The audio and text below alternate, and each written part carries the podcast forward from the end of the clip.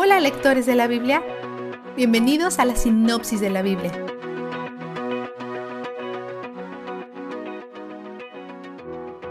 Es casi el año 1050 a.C. y los israelitas han estado haciendo lo que han querido.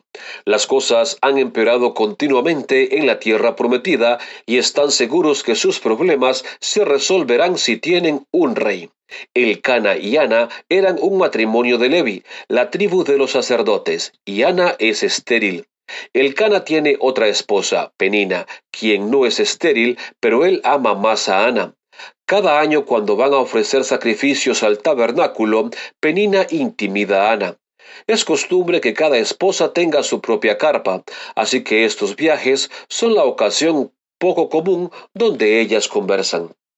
El Cana ve que Ana está afligida y en 1.8 dice algo que va en contra de todo lo que su cultura valora. ¿Acaso no soy para ti mejor que diez hijos? Diez hijos le darían un prestigio increíble, así que es notable que piense que su amor es más valioso. Pero sus sentimientos no consuelan a Ana. Después de la cena, ella va al tabernáculo para aclamar a Dios. Ella jura que si él le da un hijo, ella lo apartaría como un nazareno, algo así como Sansón. Es una oración tan apasionada que el sacerdote Elí piensa que está borracha. Ana le explica su situación y él la deja con unas palabras alentadoras que la alegran. La bendice y le da algo así como profecías, que Dios responderá a su oración con un sí. Poco después de esto, Ana resulta embarazada de Samuel. Fiel a su voto, ella lo trae de regreso a la casa de Dios, ofrece un sacrificio extravagante, busca al sacerdote Elí y le deja saber, soy la mujer que le pidió un hijo a Dios. Él dijo sí, y aquí está el niño. Se lo estoy trayendo porque su vida está dedicada a servir a Dios. Elí se compromete a criar a Samuel en la casa de Dios. Después Ana adora a Dios con una canción. La canción tiene tres temas importantes que serán demostrados mientras seguimos leyendo. Dios valora la humildad y se opone al orgullo.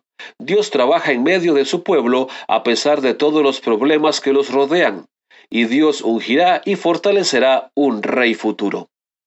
Elí cría a Samuel, pero también tiene dos hijos, Finés y Ofni, quienes son horribles. Son sacerdotes, pero ellos no conocían a Dios. 2.12. Las escrituras los llaman hombres perversos, hombres de Belial en hebreo, o hijos del demonio tomaban más de lo que la ley les permitía, muchas veces tomando las cosas a la fuerza.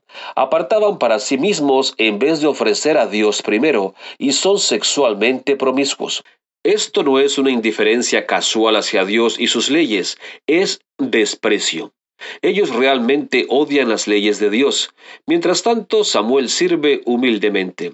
Elí tiene la autoridad de remover a sus hijos del poder, y aun Dios le ha dado a Samuel como alternativa, pero lo único que hace es reprenderlos. Nada cambia. Como Elí no los remueve, Dios lo hace. Él envía a un profeta a reprender a Elí y le dice que todos en su familia morirán jóvenes, incluyendo a sus dos hijos, quienes morirán el mismo día. Solo un hombre en su familia sobrevivirá. Dios no está rompiendo su promesa a los levitas. El pacto que él estableció con ellos siempre ha estado supeditado a su obediencia. Ellos lo rompieron. Mientras Samuel sirve en el tabernáculo, Dios le habla auditivamente, pero no tiene idea de lo que está pasando. Aún no ha conocido a Dios. Así que esto es confuso.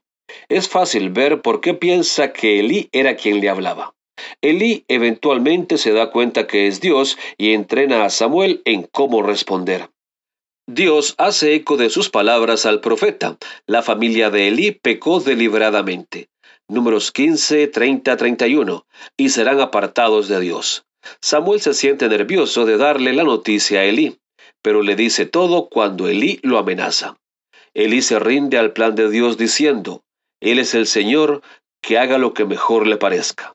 Samuel continúa sirviendo y escuchando a Dios, y todas sus profecías se cumplieron. Vistazo de Dios. Ana es la única mujer que las escrituras mencionan que fue al tabernáculo.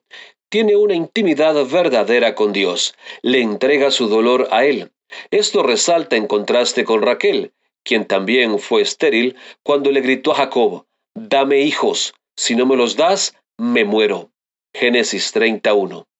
Ana le entrega el problema a aquel que lo puede resolver y sabe que a él le puede confiar el cuidado de su corazón independientemente del resultado. Ana va hacia Dios porque ella sabe que Él es donde el júbilo está. La sinopsis de la Biblia es presentada a ustedes gracias a D-Group, estudios bíblicos y de discipulado que se reúnen en iglesias y hogares alrededor del mundo cada semana.